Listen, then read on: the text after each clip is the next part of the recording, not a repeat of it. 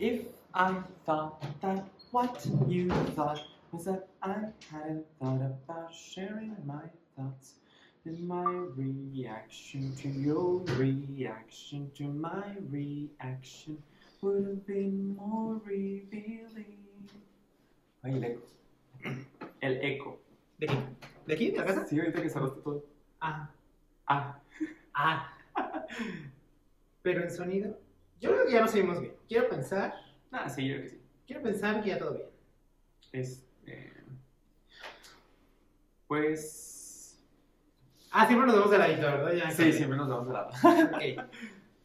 ¿Cómo era la, la introducción? No te sonó bien. No te caerla. Bueno, Era. Era. yo soy Jorge Muñiz. ¿Y ya se Jorge escuchó? Ah, yo digo una mentira de un. Sí. De un show o algo así. Ay, no, ya no, no preparé la mentira. Y somos. Hoy vamos a decir la verdad. Hoy somos Microcity. En el podcast llama Micropodcast. Ahora, ¿qué hizo eso? Y hoy somos. Los padrinos No me identifico con mi compadre Manco, prefiero ser Billy y Mandy. Anda. Y Yo soy puro hueso. Yo me identifico con Billy. Sí. Con Mandy no. No. Con Mandy es muy amargada. Pero bueno, entonces, una. No, no se ve mi cuaderno, no se ve. No. Ay, qué bueno, qué bueno. Una, dos. ¿No estamos muy oscuras? No, sí, no. No, está bien. Yo estoy muy valiente. Una, dos, tres. Hola, ¿qué tal? Muy buen día. Yo soy Jorge Muñiz. Y yo soy Jorge Ochoa. Y bienvenidos a. Pues ahora sí no preparé ningún show alternativo. Entonces, Hoy sí, bienvenidos a Micropodcast. Ya teníamos mucho que no hacíamos. De hecho, esta es la segunda temporada. Es la segunda temporada. No, Es crean, decir, ah. no crean que nos valió y No. que estábamos haciendo. Estamos viviendo nuestras vidas. Tratando de sobrevivir nuestras vidas. Ah, sí. lo, Ah, mejor sí. que, lo mejor que pudimos. Aquí, hemos- aquí estamos, ¿no? O sea, ahorita. ¿Qué día estoy? 26, de marzo. Estamos 26 de marzo 2022. Aquí estamos. Esto sale mañana, ¿no? O sea, Sí, el 27. para ustedes es ajá. 27. O el día en que lo estés viendo. Sí, o escuchando. atemporal, atemporal. Atemporal, ajá. Fíjense que pues estamos muy contentos de volver, ya lo vamos a retomar, esperemos. Obviamente que han pasado un montón de cosas y pues estábamos un poco eh, distanciados del podcast, pero ya lo vamos a retomar los sábados porque aparte pues ya nos aburríamos de no hacer nada. Y pues ya estamos listos. Estoy un poquito nervioso. No saben la preparación mental que esto me requirió antes de ya presionar yo a grabar, porque no. es que está... Es mucha presión, de verdad. es Sí, mucha presión. ya está tomando su agüita de cebada y así. Es agua natural, yo soy una persona muy saludable. Más que deja espuma. Pero fíjate que había... Es que no, no, no limpiamos bien el- cuando lavaste el, el- el vaso, le Y jabón. Por eso sabe feo. Estaba medio amarguito. Fíjate que muchas, o sea, sí me tocó como muchas personas. Bueno, no tantas. O sea, pues no soy Yuya, pues, pero digo cuatro o cinco. bueno, ya me lo hizo muchas. Que sí decían como de, ay, el podcast y ya no ha subido.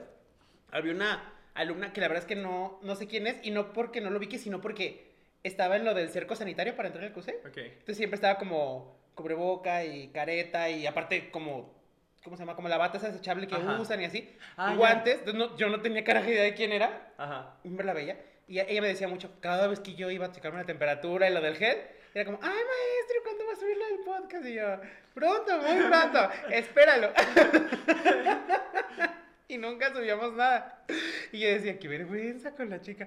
Y con varias otras personas que me estuvieron diciendo, ay, el podcast estaba bueno y que no sé qué, y que entretenido. Y yo dije, bueno, pon tú, que lo vamos a retomar.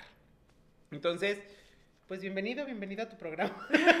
Bienvenido a tu casa. Bienvenido a tu casa. Casa. Bienvenido a tu programa.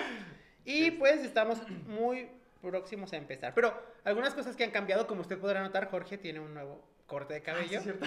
Ahí, ahí escríbanos en los comentarios cómo le gusta más, si el cabello largo o si el cabello corto. Lo bueno del cabello es que pues crece y así lo puedes. Sí, es lo que todos me han dicho, pero Lo puedes o sea, fueron, es un año y medio, fue, no, agosto, agosto, fue un año, ocho meses. O sea, que tardó un año ocho meses para que te creciera Ajá. lo tenía. No, sí, fue un año y medio, año y medio, año y medio, ajá, para que me creciera pues hasta acá. Ah, chistado. Entonces, pues sí, muchos me han dicho que fue rápido, o sea, que me creció muy rápido, porque pues sí, o sea, es, este es el corte que, el último que me hice en agosto 2020, y ya no me lo corté hasta hace tres semanas.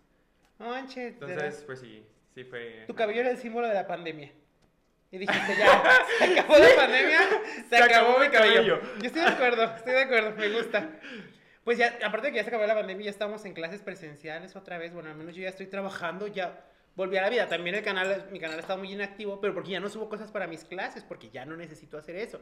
Ya necesito ir al salón y quejarme de "Ah, qué calor está de caminar haciendo. y todo Ajá.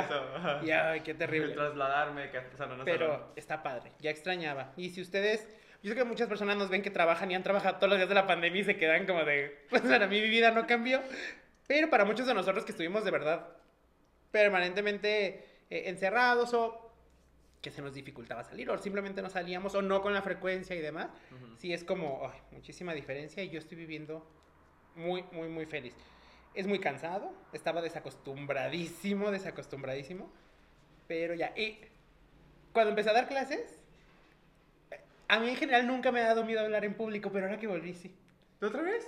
Bueno, Sí, no otra o sea, vez, sino como. Nunca me ha dado mucho miedo, pero al menos la que habrá sido como la primera semana, sí sufrí. O sea, sí Si te me la ponía muy pensabas. Ajá, sí nervioso, ajá, pensabas. me ponía muy nervioso. Y era como de... Lo noté porque durante toda la pandemia solamente di un curso presencial Ajá. una vez en Tulum, que la doctora Fela Rodríguez me invitó. Ok. Entonces fuimos, era así como un curso pues relativamente de, de urgencia, tuvimos que hacer, pues no de urgencia, pero era importante que se hiciera, y era en Tulum. Y entonces claro que sí. fuimos, y yo ahí fue por primera vez que noté que hablar en público se me estaba complicando, Ok. porque me ponía nervioso, porque no me acordaba de cosas, porque pues como que le pierdes la práctica. Sí, Pero luego pierde. ya no lo volví a hacer. Ajá. Y ahora que volvimos a clases presenciales, la primera semana al menos, ay, no, me costó mucho trabajo, mucho trabajo. Y entre que tartamudeaba y entre que se me olvidaba y como que no. Y también me, me impuso mucho ya ver a todos los estudiantes juntos. Porque Sí. el semestre pasado era mitad y mitad, eran poquitos, me sentía como más tranquilo. Cuando llegué a la clase y vi todo el salón lleno, sí fue como de... mucha Te faltó el aire, tengo Sí. COVID, dijiste. Me tardé, me tardé conectando el proyector y todo. Digo, normalmente me tarda un poquito, pero ese me tardé un poco más y está yo como... De que no la tiras al cable y Es mucha de- gente, mucha gente. Piensan que soy tonto, no sé nada. Pero bueno, ya. No. ¿Y tú no sentiste eso ahora que.? Sí, sí, yo también, de hecho también sí lo sentí más porque pues me presenté con los alumnos, Ujú. este... Ah, es y- que Jorge me estuvo ayudando a cubrir Ah, sí. unos temas de, de las clases, le pedí ayuda y entonces él fue en mi representación. Entonces, ahora le estoy preguntando que cómo se sintió. Y justo, o sea, sí me quedé pensando así como si iba a sentir nervios o algo así. No sentí nervios hasta que, este, les dije, bueno, si como Jorge les pasa, pues, información para contacto y eso de, de, pues, dudas, cosas de la escuela y así. Hasta les dije, si le tienen miedo a Jorge, pues, a mí imagino que no me tienen miedo, entonces, pues, miedo? un mensaje, este, a un correo. Pues, le escribí mi nombre, mi correo, mi, o sea, mi información de contacto. Pero, pues, a mí la verdad se me fue la onda porque, pues, ya ves que son pantallas, ya no es proyector. Sí. Entonces se ve un poco más pequeño. Entonces pues lo escribí así y ya lo dejé ahí. Y de repente una chava levanta la mano y me dice, profe, ¿y yo qué pasó? Es que no alcanzamos a ver. Sí. Y no, o sea, me puse rojo y yo como de, pues sí es cierto, o sea, no alcanza a ver, es una pantalla, tengo que hacerlo más grande. Sí. Entonces ahí, o sea, me entró el nervio y yo estaba como señor así en la compu de que, ah, tardando en ampliarle, pero lo escribí en una nota y la nota no se No se amplía, no, es como Word. Oh. Entonces fue como de, ahí yo haciéndolo nomás así en la pantalla y los alumnos así. Y yo, ayúdame. Sí. Y ya luego fue como de, ok, perdón, este, ahorita... Ah. Lo bueno es que con la magia de la tecnología, o sea, la OTI sigue grabando y se va a sincronizar esto muy bonito normalmente. Pero pues ya no nos vamos a poder ver, pero pues, anyway. O sea, ¿cómo? ¿Eh? O sea... Ah, pero ya estás grabando el video. Sí, ya estoy vez. grabando, o sea, pero no nos vamos a poder ver en la compu porque... Ah, ok, ok. Porque pues si lo conecto es cuando se empieza a poner bien Ok, caliente. ok, ok. Bueno, Este. entonces, le estábamos diciendo ya no sabemos cómo grabar. Bueno, es que lo- quizá, quizá vieron un cambio en la cámara ahorita, de ángulo así como bien drástico. Es que mi teléfono se calentó muchísimo y decías que se necesitaba enfriar. Entonces, con la magia Es de la iPhone. tecnología, este, usé un pouch de, De mostaza. para, como, un, como un ice pack para enfriarlo rápido. Fíjate, fíjate que funcionó. ¿Sí? Funcionó muy rápido. Fueron como 30 segundos. Entonces, Hay, hay una disculpa si los interrumpimos y pronto nos vieron. Si el otro ángulo estaba mejor y si en el otro sí me veía más delgado, ahí disculpen. Sirve que nos sirve para explorar. experimenta. Pero bueno, Entonces, clases presenciales, total que, pues bueno, ya. A mí, yo también estoy nerviosito, pero pues al final de cuentas, ya en la segunda clase estuvo todo muy normal. Entonces, sí. Este. pues ya, ah, est- estamos contentos. Oye, ¿por qué se ve el audio tan fuerte? ¿Que nos reímos mucho? ¿Cómo que tan fuerte? Como esto. Ah, no, es que este es el condensado. Ah, ok, ya. O Ah. sea, pero este es el real, si te fijas. no Oh, ok. Ay, perdóname, yo también no sé nada. Bueno, entonces, ahora sí vamos a iniciar con el día de hoy. Hoy tenemos, vamos a dividir el video en dos partes. La primera son una serie de preguntas que preparé para el buen Jorge, ahora les explico el contexto. Y el segundo, pues van a ser unos datos curiosos que investigamos, como siempre. Entonces, vamos a ir eh, empezando por ahí. Bueno, antes, otra cosa que les queremos platicar es que eh, Jorge ya tiene cerca de, que son? ¿Ocho meses? ¿Algo así? ¿Siete, ocho meses? Sí, pues fue agosto. El primero de septiembre ya no estaba, entonces septiembre, octubre, noviembre, diciembre, enero, febrero, marzo. Siete meses. Sí, son siete meses en los que am, ha estado trabajando y todo, pero ya no en un área relacionada con la microbiología. Entonces, este tiempo que no estuvimos haciendo podcast, pues él también ya se dedicó a otras cosas y demás. Entonces, Oxidado estoy. pero quién sabe. Bueno. Entonces yo dije, yo no sé si él es digno de compartir el podcast conmigo. Yo no sé si él es, si él tiene la capacidad, es cierto. No, Jorge me dijo que podía ser como divertido como para desempolvarnos un poco, que yo preparara algunas preguntas, pero cambié de opinión. Y Jorge eso no sabe porque yo. Entonces sí, pero yo siento, ahí acá está, que sí es, sí es importante una desempolvada. Ajá. Pero no creo que tenga por qué hacerte preguntas de conocimiento, porque en realidad no siento que tengas Ajá. nada que demostrar. Así como que tú ya, tú ya hiciste lo tuyo, ya, y ni modo. Ya viviste tu vida, ya te graduaste, ya hiciste lo tuyo. Entonces, preparé otro tipo de preguntas que tienen que ver con esto. Entonces, de la nada, de la manga, y hace un ratito, Sí, o sea, nos sentamos una hora antes. Yo estaba haciendo de comer hace rato. o sea. inventé el tag del microbiólogo. ¿Ok? Entonces, sí, la idea es que tú y yo vayamos resolviendo. Son 12 preguntitas. Y me gustaría que todos los que nos están viendo, no sé si se puede hacer, pero ustedes ahí en los comentarios vayan poniendo, van a enumerar del 1 al 12 y nos van dando sus respuestas. Ahí me entretiene, me da mucha vida estar ahí viendo los, los comentarios que me, que me ponen y demás. Para los de YouTube, o sea, pues pónganle pause, comentan y así. Para los demás, escriban una libretita, o sea, pueden pasar los podcasts también si lo están escuchando. Ustedes escriban una libretita en sus notas en teléfono o así para que pues ahí lo sigan cont- contestando. Sí, porque quiero saber, como yo me dedico mucho al área de alimentos y así, pues obviamente que mis respuestas pues van a estar relacionadas a eso. Pero si tú estás en el área clínica o en el área farmacéutica y pues, seguramente sabes cosas que yo no sé y que pues nosotros desconocemos porque los dos nos dedicamos como a los de los alimentos, entonces pues de pronto también nos servirán para estar aprendiendo cosas nuevas y demás. Así que preparé 12 preguntitas del tag del microbiólogo para que estemos aquí platicando y contrastando nuestras opiniones. ¿Estás de Este- acuerdo? Perdón, este de repente dice, no, es que, ay, la neta, los, los challenges y eso no son para mí y así, pero se acaba de inventar un tag en menos de Ay, bueno, pero este sí, porque es de preguntitas. Pero luego hay otros que como el de la canela. Y Ay, yo, no. ¿por qué a la gente le gusta verse haciendo esas cosas? Cosas así como que digo, Le gusta sufrir. ajá, este está padre, pues son como preguntas y también quiero que ustedes las resuelvan con nosotros porque quiero conocer acerca de ustedes, de su aspecto microbiológico, de lo demás, pues Ujú. cada quien su privacidad, ¿verdad? Claro, Pero bueno, entonces, la primera pregunta es acerca de cuál es la actividad que más te gusta hacer de laboratorio, así la que podrías hacer horas. O sea, pero espera, espera, ¿cómo lo vamos a contestar? ¿De que los dos al mismo tiempo? O No, no, no, tú y yo así Ok, como ok. normal. Solamente para que te conozcan más a ti y a mí desde el punto de vista eh, científico microbiológico. Ok. Entonces, ¿cuál es lo que, como lo que más amas, que podrías hacer todo el santo día? Eh, lo que más amo es lo que de hecho sí me dedicaba a hacer y Ajá. pues mi, mi ex compañera de laboratorio esa va a confirmar, es triar. ¿A poco? O sea, me encanta estriar muchísimo, muchísimo, muchísimo. O O sea, sea, de es- que yo llegaba al laboratorio cuando, bueno, eh, eh, dividíamos como el día, al inicio probábamos las continuaciones y pues las que más teníamos era de salmonela. Entonces yo era el que me agarraba, era como de pues, empezar a rotular y, este, si alguien, o sea, yo sí era como, si alguien más quiere hacer esto o nos cambiamos, con gusto, pero a mí me gusta estriar, yo me las aviento. O sea, yo me aviento Ah, todas ok, las cajas. ok. Entonces, pues ahí estaba, ya los demás hacían pues más, pero y si la estriada, pues sí, de repente es lo más tardado por las triplicadas, bueno, no triplicado, pero por las tres cajas, las seis y todo eso. Entonces yo me agarraba y era estriar, estriar, estriar, estriar, estriar, estriar, estriar, estriar. Entonces, estriar es de mis actividades favoritas. A mí me gusta, pero no es algo que haría todo el día. O sea, no puedo hacer eso todo el día Ajá. porque sí, como que es una actividad como que muy constante, como de mucho trabajo. Pues hay que estar haciendo mucho, muchas horas y ya. A mí la que más me gusta hacer es seleccionar colonias. Eso sí podría hacer todo el día. O sea, que es cuando ya, después de que están en las cajas de incubar, que tienes que buscar dentro de todas las colonias las de salmonela, esa es una actividad que me gusta un montón. Y estar viendo como las colonias presuntivas, y luego de las que no son eh, colonias características, estar como Ajá. viendo si sospecho de alguna otra por la morfología, los colores y demás. Ajá. Es una actividad que sí podría hacer todo el día, todo el día. Es como, y es lo que más me gusta hacer. Es el día como que más me emociona. Todavía a mí ir a abrir la, la incubadora y ver las cajas, Ajá, eso me da mucha emoción.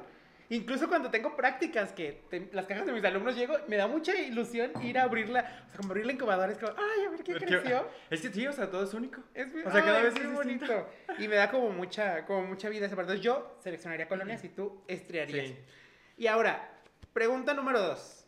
¿Cuál es la actividad de laboratorio que odias hacer? O sea, lo contrario, que aborreces. Hay muchas cosas de laboratorio que hacemos porque las tenemos que hacer, pero, o sea, fuera de eso, por mí Sí tengo una que es mi top así, luego, luego se vino, contar colonias. Igual yo, O sea, no puedo. Contar bueno, colonias lo es lo hago, peor. pero odio contar colonias. yo también odio contar colonias. Es como, es el día que, o sea, cuando me toca contar colonias es como que, ay. y fíjate, acabamos de terminar un, un proyecto ahorita que estamos trabajando ahí con la, ah, con ProExport de los exportadores de papayas. Ajá. e involucró mucho, mucho, mucho contar colonias. Entonces sí como que era, ay, estaba aquí en la casa y pues levantarme, bañarme y todo, me estaba arreglando y era como de, ay, tengo que ir a hacer el recuento No. de colonias.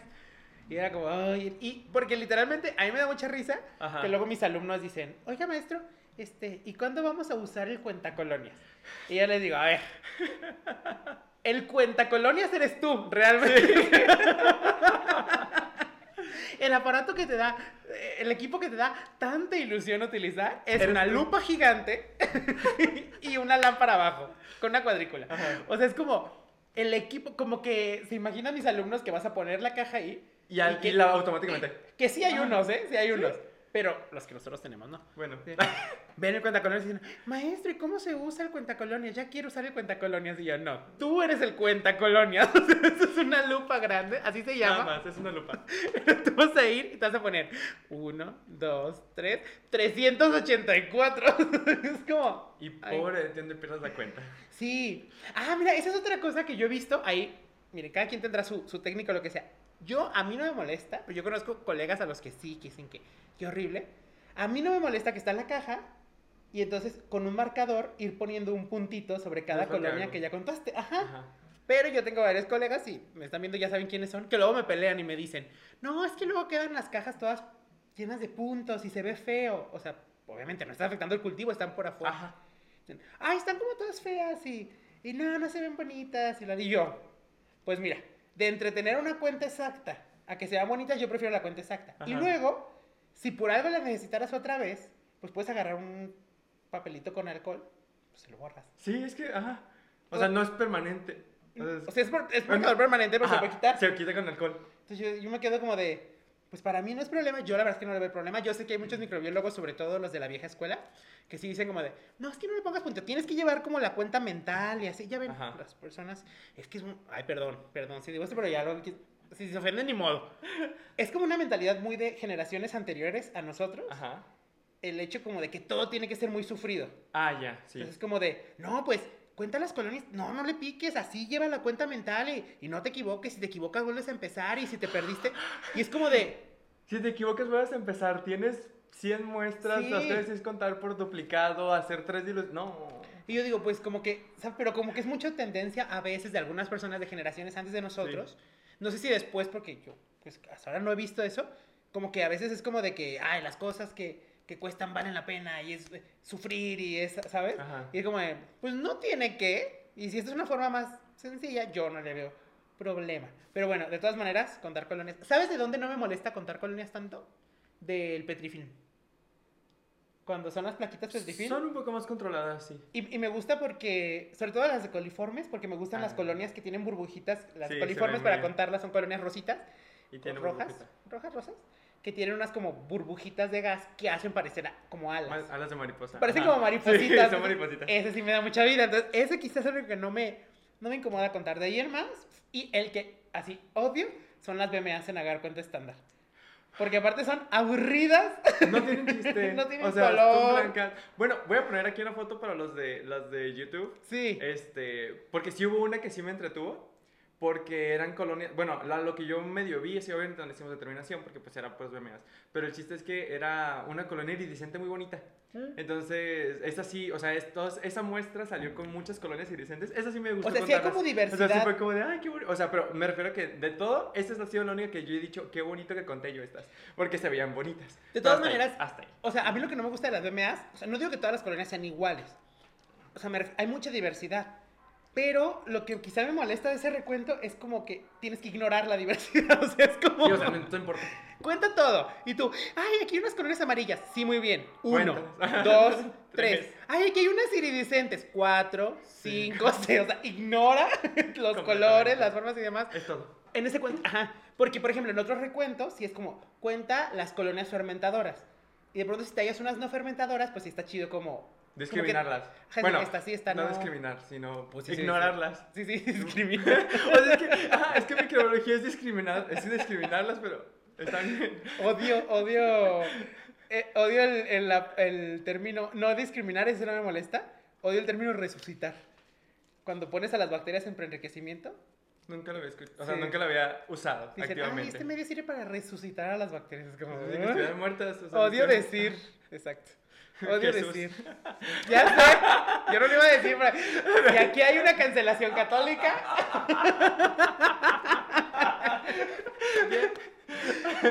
Cancélenlo. Señora católica que nos está viendo, ponle esto a tu mamá. Tú, tú, ponle esto a tu mamá católica para que cancelen. y si no lo seguían en sus redes sociales, síganlo y luego déjenlo de seguir. Sí lo- yo siempre lo pienso, pero mira. es que mi boca hablando. Ok. no, me imaginé más cosas, pero. Sí, Sí, no siguiente, pregunta número 3. Número 3. ¿Cuál es tu medio de cultivo favorito? Ah, ah,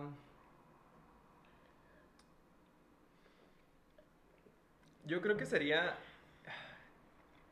el Agar XLD. El XLD es Sí. muy bonito. Eh, Me gusta el color, me gusta eh, cómo, o sea, pues sí, la determinación de salmonela y cómo las, las colonias de salmonela presuntivas crecen, o sea, tan negras, bonitas, así como... o bueno, obviamente el cultivo El- pues bonito, ¿no? El. Como el cambio de color. O sea, porque de primero es como. Es como rojo, paleta de la rosa. Ah, Y no. luego cambia como a un Rosa. rosa O fuchsia, amarillo. pero como entre rojo y rosa. También Sí. está muy bonito. Como un rosa mexicano.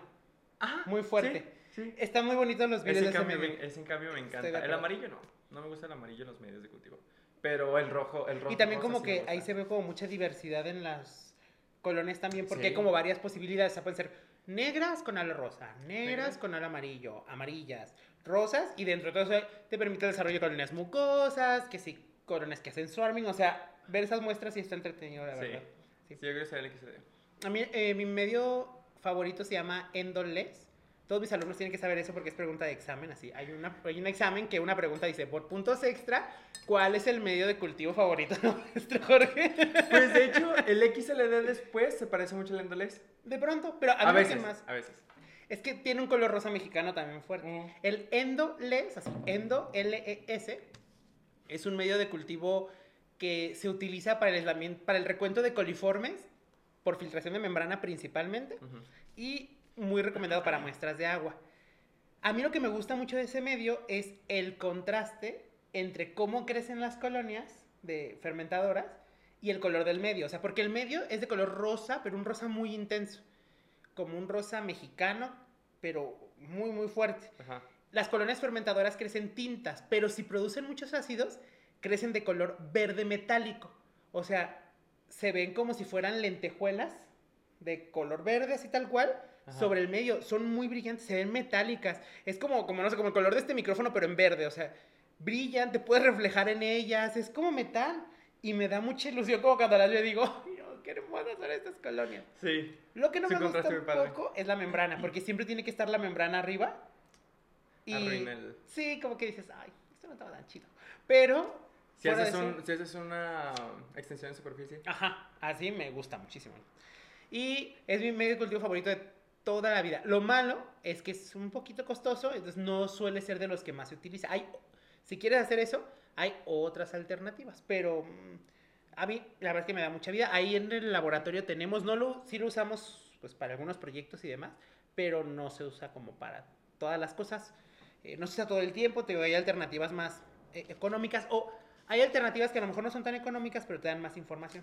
Como por ejemplo el medio cromogénico, el de coliformes y E. coli, crecen distintas. Entonces, o sea, crecen, los coliformes crecen rosas eh, y, los, y las E. coli creo que azules, algo así. Entonces, sí sé como que, pues si vas a invertir ya un dinero, pues te conviene más en, en esos, ¿no?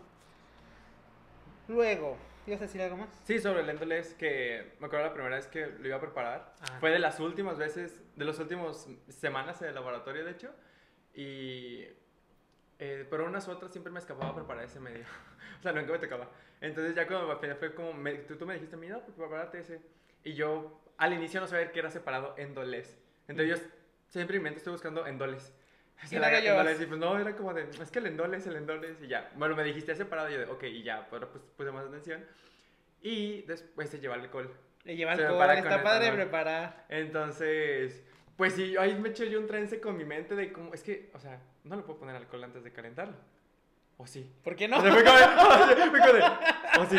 O sea, se, se, se clarifica y luego se le pone, Ajá. o se pone después de esterilizar. O sea, yo me, yo No. yo pensé, o sea, fue como, oye, este no se esteriliza, me parece. O sea, solo se clarifica, ¿no? No me acuerdo. Pero creo que no se esteriliza. Ah, según yo no se esteriliza, o sea, pero pues antes de leer las instrucciones yo sí, solo vi que decía etanol y yo me quedé así como de, entonces creo que no se va a esterilizar, porque pues me va a explotar. O sea, Pero no, o sea, en todo caso se termina evaporando el etanol y ya. Es que el etanol es para solubilizar el colorante. Ah, bien, ahora que estaba. Estamos haciendo un experimento ahí con, con Dalia Rodríguez, que le mando un saludo, que ya a ver si nos viene a acompañar. Es la invitada más pedida. O sea, yo tengo cada. Cuando hacíamos el otro podcast y de ahora, tengo cada vez diciéndole que ya venga y no me hace caso. O sea, Dalia, tú- yo sé que estás viendo esto porque te gusta ver los videos. Ya tienes que estar aquí un día. Te falta completar aquí el cuadro. Entonces, Dalia, estábamos haciendo un experimento de infiltración. Entonces, eh, Da- está usando un colorante que se llama Azul Victoria. ok. Es- Ah, estamos viendo cómo, si es que las papayas, cuando se sumergen en agua y se les infiltra el colorante, pues lo que haces, es- para saber eso en frutas y hortalizas, pues pintas el agua y sumerges los- las frutas ahí, o lo que tú quieras evaluar. Luego lo sacas y ya las abres y ves si tienen colorante por dentro. ujú. Estamos viendo eso con lo de las papayas, estamos tratando de, de montar eh, la técnica. ¿qué pasó? Ay, perdón. Yo me quedé viendo ahí. Estamos tratando de montar la técnica y este justamente Dalia puso agua, le agregó el gramo de colorante y entonces Dalia me dijo, es que se está precipitando. Y le dije, "Es que a mí se me olvidó decirle, ese fue error mío, que primero hay que solicitarlo. Hay que, todos, todos los colorantes Se es mejor primero solubilizarlos en etanol. Ok. O sea, pones poquito etanol, unos 10 mililitros, le pones ahí el líquido, lo solubilizas ahí primero y luego ya lo pasas a- al agua. Ajá. Porque si no, si no se solubiliza totalmente y se precipita mucho. Entonces, como que le ayudas primero a solubilizarlo Sí. un poquito. Y en el endoles pasa eso. Si no le pones el etanol, si te has fijado que el endoles luego tiene como partículas rojas al fondo. Sí. Ah, bueno. Sí, sí. Si no le pones el etanol, tiene más. O sea, es el colorante precipitado. Se le ven más, muchas más. Entonces, eso como que medio ayuda a solubilizar el colorante. Y si lo llegan a preparar por ingredientes, solubilizan el colorante primero y no se le ven las partículas. Yo solo lo he preparado por ingredientes una vez. Entonces, si tú primero solubilizas el Ajá. colorante y lo agregas así, en lugar de agregar el polvo, no se le ven las partículas. Y queda más. Pero nadie prepara medios por ingredientes ahora No, porque ya. la flojera. porque ya los venden para que tú lo hagas. Nomás los que trabajan con la NOM 210, que no sé si ha habido una revisión en este último año, pero ellos te piden que el sea por ingredientes. ¿Por qué? Es Por verdad, sus- lo habíamos visto, sí. Por... Porque sí. Ah, de veras, yo no me acordaba. Bueno, pregunta número cuatro.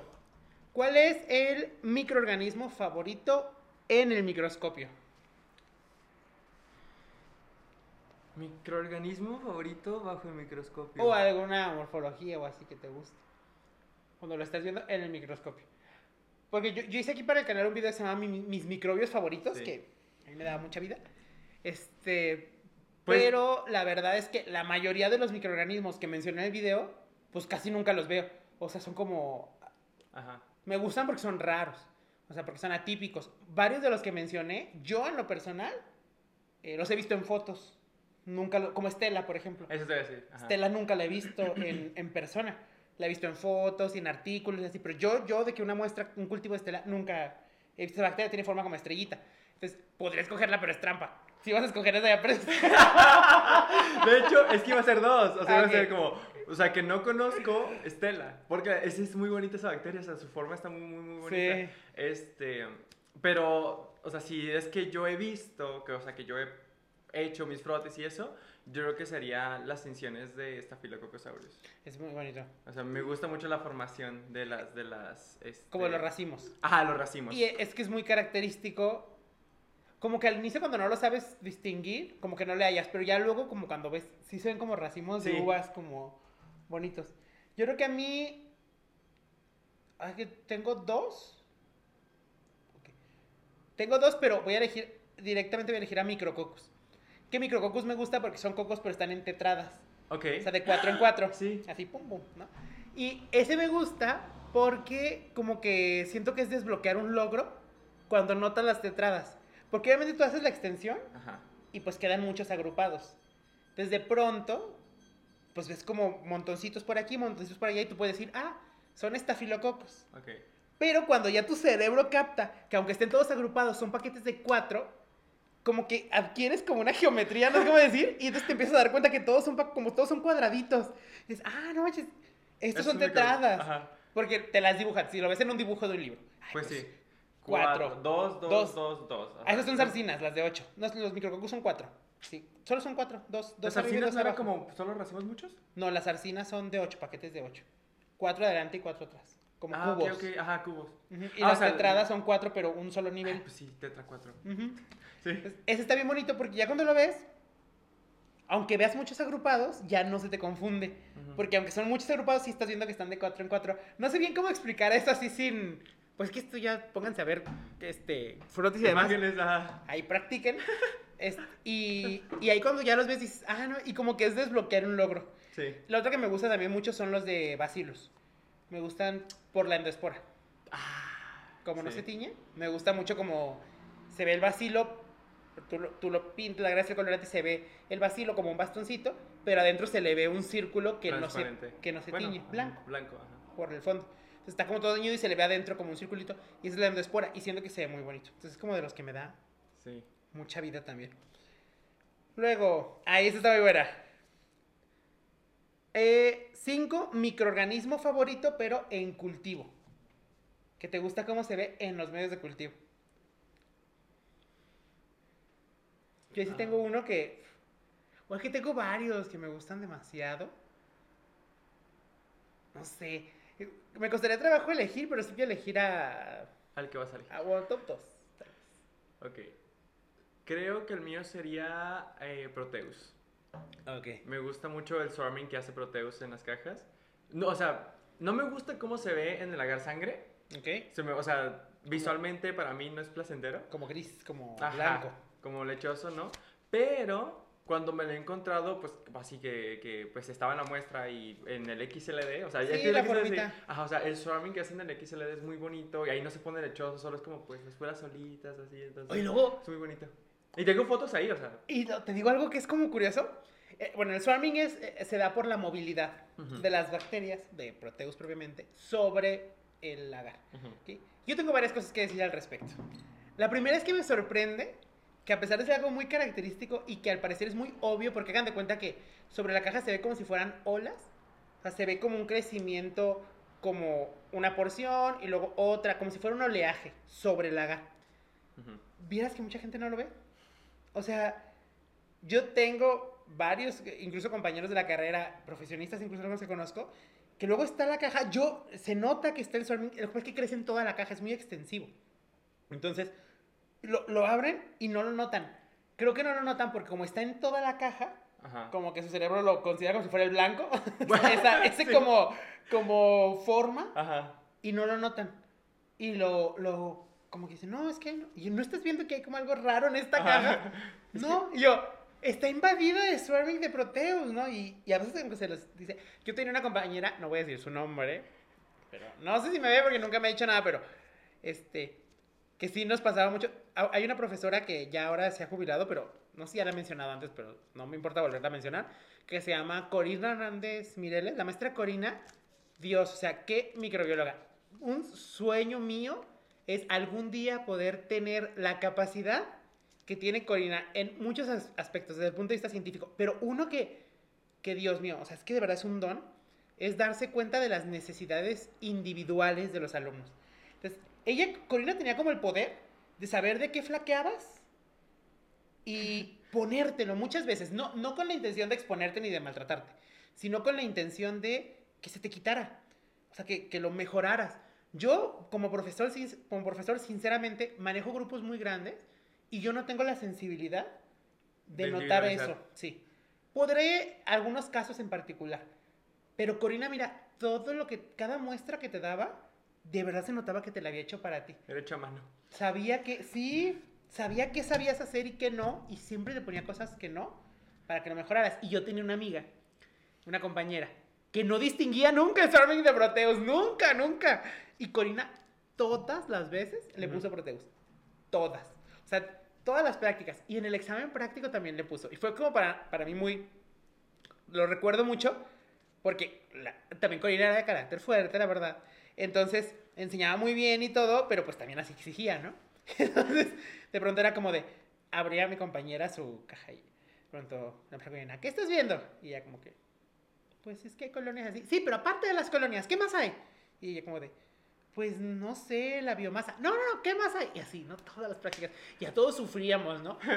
Entonces yo recuerdo una vez que hasta el examen práctico, ah, porque Corina siempre grita, hay proteus, niña, hay proteus, fíjate, que suami, que las olas no las estás viendo, Ay, velo a pobrecita. contraluz y así, ¿no? Toda- Pero mira, cada práctica era un- una regañada por lo mismo. Cada práctica, cada muestra que nos da. Y entonces recuerdo que así fue como el momento muy icónico de, de esta compañera cuando en el examen práctico sacó su caja, así, sembramos nuestras muestras de examen práctico, la sacó, la vio y dijo, ella dijo, ah, otra vez Proteus. Y nosotros como, sí, por fin, por Aleluya. fin. se logró, se logró. Y digo, a eso me refiero Sí. con Cory, ¿no? Como O que sea, que sabía. muy individual, pues sí. Y aunque es muy obvio, como dices, no muy obvio, es como muy característico. Ajá, es característico. Es yo sí entiendo cómo se puede confundir. O sea, porque de repente se puede confundir con, con la descarga, que es donde más gente lo llega a, lo, lo- llega a, a omitir, vaya. ¿Sabes? O sea, y como hay muchas veces que, la- que al, mo- al momento de estrear, pues no se, no se aíslan colonias o quedan como muy pegaditas, Sí, por eso despista mucho. Sí. Entonces, yo la característica que tenía, pues después de estudiar mil cajas, o sea, por un año entero en el laboratorio, este, mil cajas al día casi, casi. eh, al final, pues yo le agarré la maña de cómo, pues, aislar bonito, o más o menos bonito. Entonces, en esas partes donde más se veía y se alcanzaba a percibir. Y ya cuando de repente llegan practicantes, yo era con lo que decía, mira, en este, fíjate en esta parte, no te fijes acá, fíjate aquí, en, en ese espacio en más. blanco, en ese espacio, bueno, rojo, verde, lo que sea, en ese espacio vacío, Donde no hay. Ajá, esta es una caja, y siempre les ponía, esta es una caja en blanco, y esta es, o sea, ¿qué se ve la diferencia? No, pues se ve arrugado. Ajá, o sea, con exacto. eso, o sea, arrugado con Ay, qué eso, buena descripción, se ve arrugado, como Ajá. si estuviera arrugadito la garra. Como papel arriba. corrugado, ajá, el papel de China. Sí, porque, Sí. porque directamente las solitas del Swarming no son fáciles de ver, tienes toda Ajá, la razón. se ve arrugado. Y ya con eso, es como, pues, si entendidos por eso, ese es el, el mecanismo. ¿Y el tuyo? El mío, Proteus era uno de los dos que iba a decir, pero el que elijo de, de todos es Pseudomonas. Y Pseudomonas cuando está haciendo el pigmento que se llama Ah, piocianina. sí. Porque crece de color azul. Como las colonias crecen como entre azul y gris. Y es un tono muy bonito y que me da mucha vida porque es un tono de, de la biomasa que depende de la bacteria y no tanto de los ingredientes. O sea, de pronto a mí me ha tocado que hay veces que Pseudomonas genera piocianina, es un color azul tan intenso que oscurece un poco los medios. Y en los medios donde hay que ver ácido sulfídrico, por ejemplo en el TCI, Ok. me toca que dice, esto tiene ácido sulfídrico o presencia de ácido sulfídrico. Ajá. Entonces, ¿Por qué? Ah, porque se ve el precipitado negro. Y yo, no es negro, es, es piocianina, esto es una pseudomona, o sea, como que cuesta trabajo. Ajá. Y yo le tengo un recuerdo bonito a la, a la pseudomonas, además, y también por eso me gusta, porque yo estaba muy acostumbrado a verlas en cultivo. Ajá. Hace un pigmento que es piocianina, otro se llama pioverdina, ese es de color verde. Estaba como acostumbrado a verlas y lo veía y lo veía y lo veía. Y recuerdo muchísimo, y le agradezco mucho al, al maestro Jorge Mayorga, de aquí el dermatológico, el Instituto Dermatológico aquí en Jalisco, porque hicimos prácticas allá. Bueno, me Ok. tocó hacer prácticas allá. Y entonces me tocó, pues, cuando recibía pacientes y eso, llegó, un, llegó una pacientita y entonces te- tenía un, un problema de aparente onicomicosis, o sea, parecía que tenía una infección por hongos en la uña. Pero cuando se descubrió los pies, tenía unas uñas en tonos de verdes y azules. La uña. O sea, creo que tengo un hongo. Y yo lo vi y dije, pues igual y sí, que es una característica, ¿no? Ajá. Se tomó la muestra, se hizo el cultivo, pero también se observó al microscopio. Y cuando lo vi, vi puros bacilos gram negativos. Y luego dije, luego, luego dije, pensé yo, dije, es pseudomonas. Ajá. Y como que me hizo match. Dije, ay, tiene las uñas verdes y azules por el pigmento. O sea, Ajá. para mí como estudiante fue como muy emblemático. Sí, ese pigmento que yo ya había visto en los cultivos, haberlo visto en la uña de alguien, ¿sabes? Ajá. Como que no captaba que eso podía pasar. Y me quedé como de... Y el, el profesor eh, Mayorga, él tiene un microscopio en el dermatológico que están como conectados varios oculares. Ok. Él se está asomando por un lado y tiene otro ocular aquí y otro acá. Todos estamos viendo lo mismo. Se Ok. maneja de un solo lado, pero todos estamos viendo lo mismo. Cuando lo vimos y así, él luego, luego me preguntó, vimos los bacilos gram negativos y me dijo, ¿qué estás viendo? Ya le dije, bacilos gram negativos. Y él me dijo, ay, entonces, ¿qué es? Un poco me imagino como en reto, porque Ajá. pues él nos daba micología. Creo que a lo mejor él pensó que yo iba a pensar en que hongos. Ajá. Entonces yo lo vi, ya le dije, este, son pseudomonas.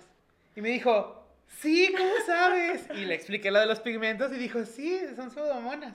Dijo, ay, dice, "Uy, ah, yo al, al maestro Mayorga lo, lo admiro mucho, le tengo mucho cariño. Ya ahora no, no trabajamos juntos ni nada, más que dando clases en el CUSE. Y seguido me lo topo cuando firma y platicamos. Entonces es una persona muy, muy, eh, muy amable, muy graciosa, eh, muy inteligente además, experto en su área. Le tengo mucho cariño y es de los microbiólogos que más eh, admiro. Este, y como que le tengo buen recuerdo, creo que también por Sí, eso me por gusta. eso. Cada vez que veo el pigmento en los medios, me acuerdo de ese día. O sea, como estudiante sí me marcó. Pues, se, se- se- se- se te hizo un, un recuerdo central como en intensamente. Sí. O sea, se me hizo un recuerdo central, sí. Una isla de pseudomonas en tu, en tu cerebro. Ah, yo pensé en la isla del maestro Mayorga. Una estatua de Mayorga. También. Estarían ahí como la, la isla de Mayorga y la isla de Corina, que me marcaron, y la isla de Ofelia, la doctora Ofelia, es como que entre esos tres serían como mis estatuas. Ándale. La Sí, doctora sí, Ofelia sí. Rodríguez, Corina Mireles y Bueno, Mayorga. la isla de los maestros y ahí los tres. Las tres. No, jóvenes. o sea, y podría O ser, una pero... cada una individual. Sí, es que como que me enseñaron cosas diferentes. Y también otra persona que... Es que, ay, tengo muchos, estoy bien barbero. Pero yo creo que otra isla de re- así de Cruz Central es Humberto Maldonado. Ah, Humberto. Porque Humberto como que me, me ha abierto mucho la, la visión con Ajá. respecto a cómo aplicar. Porque una cosa es saber cosas y memorizarlas y decir y bla, bla. Ajá. O sea, Ay, ¿te sabes esto? Sí, sí, Sí. me lo sé. Pero pues si lo sabes, pero no lo sabes usar, pues como que no. Entonces Humberto me ha dado, me ha ayudado mucho. A lo mejor él no lo nota porque él lo hace muy natural. Pero a veces te dice cosas que es como de, ah, bueno, que sí, tiene sentido. Me, me ha ayudado como a aplicar. Hay Humberto Maldonado también de las personas que más admiro en la vida. Pero bueno, ya porque esto es un, esto es un, es andar, andar de, de barbero.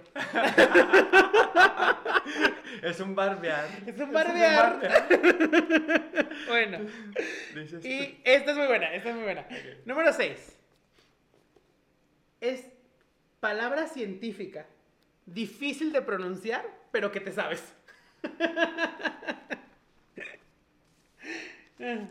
Yo, yo estoy casi seguro cuál es la tuya y creo que también es la mía. Estoy casi seguro. Ay, no. Pues no sé, hay, hay- es que luego a veces uno...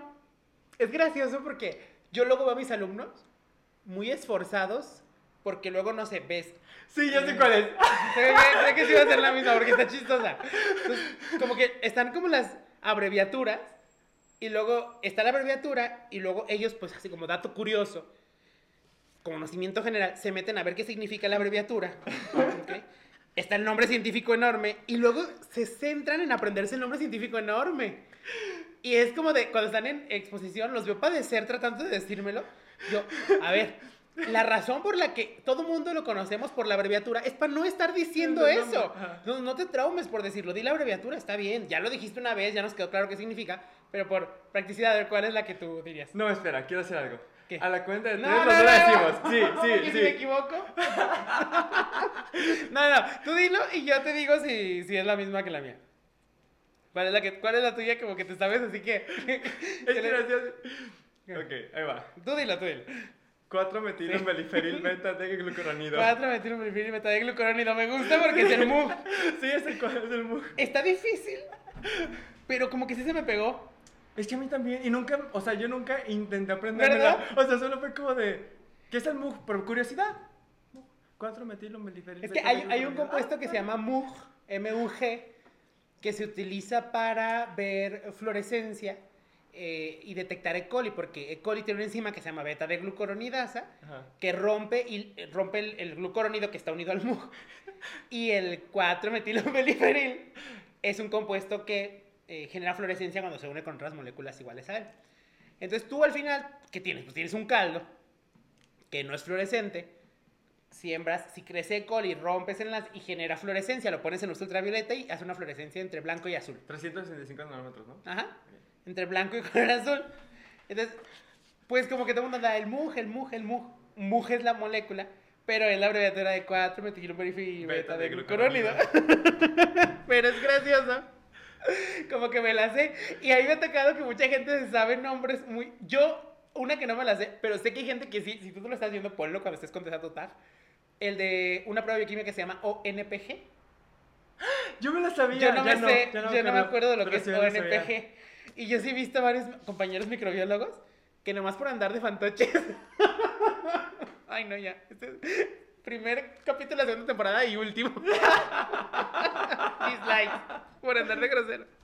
No, pero por andar acá muy científicos, luego en lugar de decir que están haciendo la prueba de ONPG, ¿cómo es? Orto, Oni- nitrofenil, beta, galactosida. Eso, ajá. ¿Qué prueba estás haciendo? Y la de, estoy haciendo la de orto, nitrofenil, beta de... ¡Ay, ONPG! ONPG! ¿Por qué eres así? y yo como que, sí, es que es como... Pero hay nombres como, así como largos que te pegan. Sí. Y nombres científicos. Y cuando quieres apantallar, pues pon tú que los dices. Pero, me, o sea, es como... Y este también se me pegó. Sí.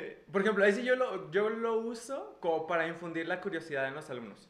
Ok. O sea, sí es como de, ah, pues investiguen quién sepa y que me lo diga sin equivocarse. de- Ah, ok, que está padre. sello, ¿no? Una firma, algo así como de participación. Ya. O sea, pero nada más como para eso, para incentivarlos, no para... Porque pues, pues sí, o sea, quién sabe que alguien, al curioso que también, o sea, lo ve una vez y se le va a acordar toda su vida. Sí. Hay cosas que, que, que, no sé, son científicas, son difíciles de decir. Yo, por ejemplo, soy muy malo para los nombres de Ajá. las personas, pero los nombres de los microbios sí me los aprendo.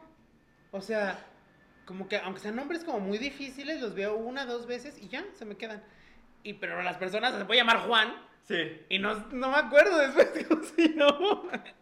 Pero bueno. Eh, número 7, ¿estás de acuerdo? Pasamos Sí. al 7. Canción favorita para trabajar en el laboratorio.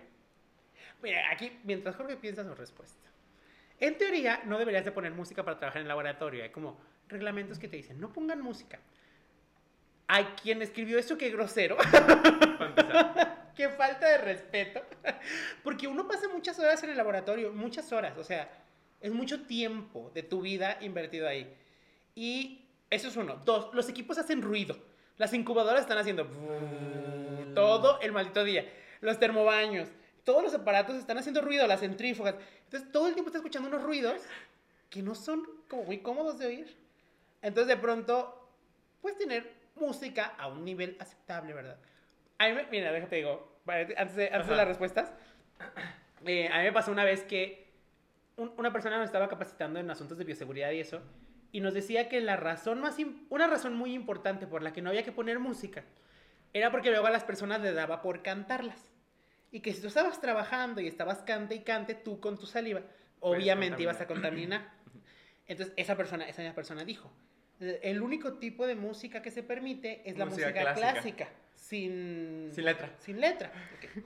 Un saludo a Laura Tobilla, que esta- esto lo aprendí en su laboratorio. Laura Tobilla es una microbióloga también muy reconocida en un laboratorio que se llama CIMA, en Michoacán, y en un laboratorio de primer nivel. Ella tiene un sistema de audio muy bueno, la verdad. Una consola ahí en su oficina, parece DJ, pero no. Nada más le gusta. Te lo juro, tiene en su escritorio y tiene como un montón de. No sé si ya lo habrá cambiado, pero cuando yo la visitaba tenía así como un montón de cosas para Sí, para moverle. mezclar eso. Y decía, ah, qué padre. Y ya nomás era como, prender. O sea, porque no Sí. le movía nada más. Ah, Después no. tenía eso y tenía música clásica. ¿no? Ok. Porque se sabía. Yo pasaba un rato con ella, otro rato yo estaba con los chicos adentro trabajando. Entonces estábamos adentro y empezaba a sonar música clásica y estaban los chavos así como, con su boquita. Tararán, tararán, tararán. No cantaban la ¿No? letra, pero estaban. Tararán, ¿sabes? Y yo decía, esto no resolvió nada. Es que yo eso pensé, o sea, claro que puedes cantar la música ¿Verdad? clásica. Sí la puedes perrear cuando lo puedes cantar. No. O sea, Qué fuerte. Entonces, este, pues mira, yo creo que sí hay que tener música. Creo que uno debe ser muy consciente de no estar cantando Sí. mientras trabajas, pero música sí, porque ay, de pronto son muchas horas y de pronto pasas ahí demasiado tiempo y es muy estresante a veces. Y pues todos sabemos que la música tiene un efecto positivo. Ahora, el, el viernes, ah, pues ayer, Ayer. Ayer fue día de limpiar en el laboratorio donde doy prácticas. Llamé a alumnos y todo me llevé. Había estudiantes y demás que me estaban ayudando a hacer limpieza general del laboratorio porque nos limpiamos nuestro material, pero limpiamos todo. Entonces estaban limpiando así. Y a mí se me olvidó llevar mi bocina. Por eso no les puse música. Pero ellos estaban ahí trabajando muy silenciosos y ya hasta el último una alumna me dijo, oiga, profe, ¿y podemos poner música? Yo sí, pero no traje mi bocina. Ah, me hubiera dicho, yo traía una. Pensé que estaba en contra de la música en el laboratorio. Y yo, ¿cómo voy a estar en contra? O sea, o sea, no, yo siento que es Esa- esa- de hecho, ese es uno de los puntos que se me hace honestamente absurdo. Eso es una regla absurda. Obviamente dentro de, su- dentro, de su- dentro de sus restricciones. Por ejemplo, Claro. ¿cómo la podría yo, o sea, cómo estaría yo cómodo respetando, pues, o sea, porque uno de los motivos es por la contaminación, o sea, que las bocinas, metes, sacas eso. O sea, compra una dedicada para ahí, ¿sabes? Sí. O sea, es como la solución, una bocinita ahí. Preferiblemente Bluetooth, o sea, si no tienes que estar tocando nada. O sea, literal, solamente lo pones, dejas las cosas afuera del laboratorio, se pueden, o sea, son 10 metros de Bluetooth de alcance. Sí. O sea, dejas de donde va a estar la fuente, la dejas fuera del laboratorio y listo. O, en- o, o- o en- guardado en su en el locker o algo así, obviamente, pues que alcance. Y ya no tocas nada, pones la playlist y no, o sea, no haber, o sea, el riesgo de contaminación va a ser mínimo, mínimo. Entonces, o sea, ese es como de, pues si vas a tener un equipo dedicado a eso, claro que sí, o sea, ¿Verdad? No sé, O como, como, o como lo tenía Laura Tobilla, que literal, ella Ándale, ajá, su controlaba desde su desde- oficina. exacto. Su cabina. Su cabina. y le hablabas y le decías, Oye, "Oiga, ponle quiero-". así, o sea, aceptas request de canciones de que dale, ¿sabes? Ay, qué icónica Laura, de verdad. Entonces, pues, o sea, a mí las canciones, yo soy mucho, o sea, es lo que está en, esa es mi contradicción, soy mucho de cantar, o sea, me Ah, gusta mucho cantar las canciones. Sí. Entonces, para mí mis canciones favoritas son las musicales para trabajar, o sea, de películas musicales, de que Mm. High School Musical, ahorita, o sea, ya tengo pues rato sin ir al laboratorio a dedicarme horas a trabajar, pero pondría las de Encanto. Ahorita, Ujú. ¿sabes? O sea, las de Moana, las de Frozen, o sea, todas las películas musicales son las que a mí me inspiran más como para motivarme y hacer cosas. Entonces, obviamente, pues ahí canto, de- mi estrategia de cantar es estoy estreando, cierro la boca, bajo para quemar el asa, so it's gonna be forever, it's gonna go down in flames, ¿sabes? O sea, y ya abro, O sea, y es como de, tengo que acabar de sembrar rápido porque viene el coro. Sí. y el coro es mi más. No, fíjate que cuando, o sea, cuando eh, se empezó a hacer los cubrebocas, pues sí fue tantito la solución, ¿sabes? Sí. O sea, no cantaba todo pulmón, pero sí era como ya tenía más libertad yo para mover la boca, al menos, ¿sabes? Sí. Como ya tenía más así, pues, pues el cubrebocas es, es la, el, el filtro. Entonces, eso sí me dio un alivio también. O sea, en realidad, pues es incómodo, pero pues me permite cantar, así que unos por. Entonces, o sea, a cierto, digo, a cierta eh, me- volumen, cierta medición, pero pues sí. Entonces, pues sí, las musicales, en general, musicales para, para trabajar en el laboratorio. Yo como, pues soy un poco más mayor. Este, mi música, favori- mi música favorita es como todo lo que sea de OV7 y de Cava, que son unos grupos muy noventeros que a mí me, pues me dieron la vida. Yo crecí con esas canciones. De hecho, hoy me dio risa que le dije a Jorge que ya, que pues me corté el pelo hace poco y le dije, ay, me corté el pelo como Federica de Cava. Y me Ah. dijo, ¿qué, qué es Federica de Cava? Y yo, me quedé muy mal. Obviamente canción lo he escuchado. Ah, Pero- pues, ajá. Cava es como el otro grupo como de... De ahí salió María José, esa es la Josa. La de No soy una señora. En 97, ah, sí la conozco. En salió de Cava, 97 no había alguien que no pagaba. ¿Cómo que no pagaba? O sea, un integrante que era la que se encargaba como de las finanzas y no les pagaba a los demás. no tengo idea. Ah, ok. Yo me sé las canciones. También me sé algunos chismes baratos, pero no sé si... Ah, ok. ese, de ese particular te lo debo. Ok. Pues bueno, para mí sería como esa música noventera y así. Fíjate que de ahí conocí también a una cantante. Bueno, ya la conocía por otro éxito infantil que tuve en mi infancia. Se llamaba, pero la canción se llama Melody. Ok. Y tiene una canción que me gusta y que la conocí en el laboratorio. ¿No te canta la de los gorilas? Sí, no, no me acuerdo. Bueno, pero es de esa época, por ahí. Ok. Tal vez sí sea esa misma, ahí. Ajá. Pero el punto es que yo conocí esa canción porque am, a una compañera del laboratorio se llama Lorena. Un saludito a Lorena si nos ve. Lore, antes te- estábamos ahí en el laboratorio, teníamos una computadora donde poníamos la música. Entonces, antes de empezar a trabajar, cada quien pedía, éramos muchos, cada quien pedía una canción para ponernos a trabajar. Entonces, cuando llegamos con Lore, Lore, Lore, ¿qué canción quieres? Y dijo, no sé. Entonces yo puse, no sé, en YouTube. Y me salió, no sé, Melody. Y la puse de pura payasada. Y nos gustó un montón. La Así que- canción de la Lore. Sí, exacto. entonces, ahí ustedes busquen No sé de Melody y es una canción muy bonita. y ya la, la conocimos así. Cuando alguien les diga, ¿qué canción quieres? Digan, no sé. Ahí, Busquen esa, ahí está opción. No está. sé de Melody. Muy bien. Ahora, número 8, ya que se acabamos. Sobre todos los temas, conceptos, así temas, temas en general de contenido temático de materias ¿cuál es el tema que más te costó aprender durante toda tu formación como microbiólogo? El tema que, híjole, o sea, como que no, que requirió más esfuerzo de tu parte para, para aprenderte. Eso nos pasa incluso a los maestros. Eh, estaba llegando con esta, la maestra Mari Virgen, en, una profesora en la sala de maestros, y justamente un día antes de irme a clase sí me vi y me dijo, ¿tienes clase ahorita? Y yo, ay, sí. ¿Y qué tema te toca? Tal. Y me dijo, ay, ese tema está bien pesado. Y dije, sí, es de los que como que más eh, trabajo cuestan. Me costó mucho trabajo en aprenderlo y me cuesta mucho trabajo explicarlo. Pero ¿cuál sería como el tema que a ti más trabajo te cuesta? Eh, yo creo, estoy como entre dos. Ajá, Tú dime si cuenta el primero, Ok. que es como la historia. ok. O sea, no si cuente como parte Sí, sí, de. sí. O sea, la historia a mí sí me cuesta muchísimo. Entonces, o sea, eso de que. Y te he escuchado muchas veces y he visto tus videos y, o sea, me acuerdo mucho de las primeras clases, pero tengo borrosos las partes de. Eh, el, el, el, el que observó la primera bacteria en microscopio, ¿sabes? O sea, el que es, o sea, esos temas replicarlos a mí me cuesta muchísimo. O sea, como la historia de. Me acuerdo de puntos muy claves, muy así, pero pues, o sea, ahorita si me pides que te dé un, un fact de historia, no. O sea, no. Como los cuatro, son cuatro postulados que alguien dijo. Postulados de coche. Ajá. O sea, ¿qué alguien dijo? No me acuerdo cuáles son, pero sé que son para determinar si una enfermedad es causada por cierta microorganismo. Si un ¿no? microorganismo es el agente de una enfermedad. Eso, ajá. Sí, sí, lo O mismo. sea, sé el concepto, sé que existe, ¿Para qué se usa? pero no puedo explicarlo. Porque Ok. no, no, no puedo. Ya. Ese era uno. La otra, creo, o sea, ya más dedicado, creo que sería morfología. Ok. Pero eso porque me hace falta repetirlo, porque si no, no.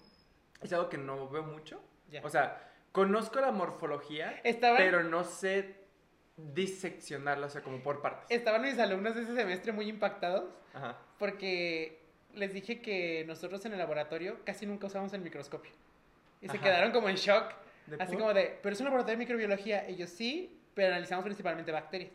¿Y cómo sabe que es la bacteria que está buscando si no la ve en el microscopio? Y yo, no hace falta. O sea, hay pruebas bioquímicas y que más adelante Lo lo van a ver. y demás, pero eh, no hace falta. O sea, como por ejemplo vamos a identificar salmonela. Salmonela y todas las enterobacterias son bacilos gram negativos, así que verlos como bacilos gram negativos, pues no es como que te dé mucha información. Ajá.